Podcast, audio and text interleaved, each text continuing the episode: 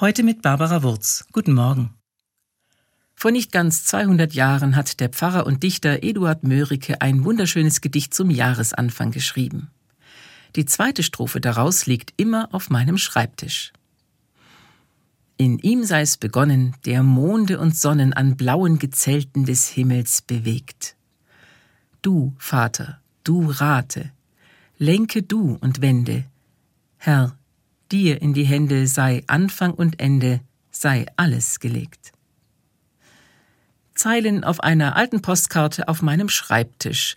Allerdings, wenn ich ehrlich bin, sie liegt zwar immer da, aber die meiste Zeit des Jahres liegt sie verschütt unter irgendeinem Stapel Papiere.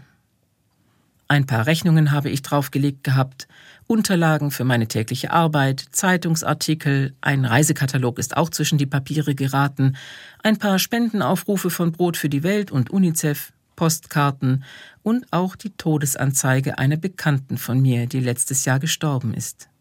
Und ganz unten drunter das Gedicht von Mörike.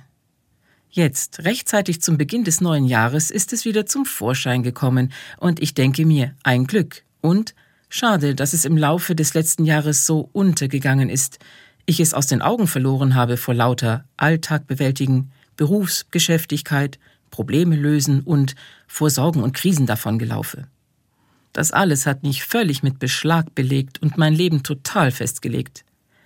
Aber zum Glück habe ich es ja jetzt wieder ausgegraben, meine alte Postkarte mit den Zeilen des schwäbischen Pfarrers und Dichters Eduard Mörike, und der erinnert mich an den Horizont, vor dem sich mein Leben abspielt.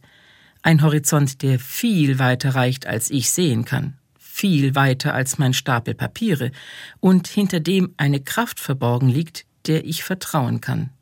Die Kraft Gottes. Deshalb noch einmal die schönen Zeilen von Eduard Mörike zum neuen Jahr. In ihm sei's begonnen, der Monde und Sonnen an blauen Gezelten des Himmels bewegt. Du, Vater, du rate, lenke du und wende. Herr, dir in die Hände sei Anfang und Ende, sei alles gelegt. Barbara Wurz, Stuttgart, Evangelische Kirche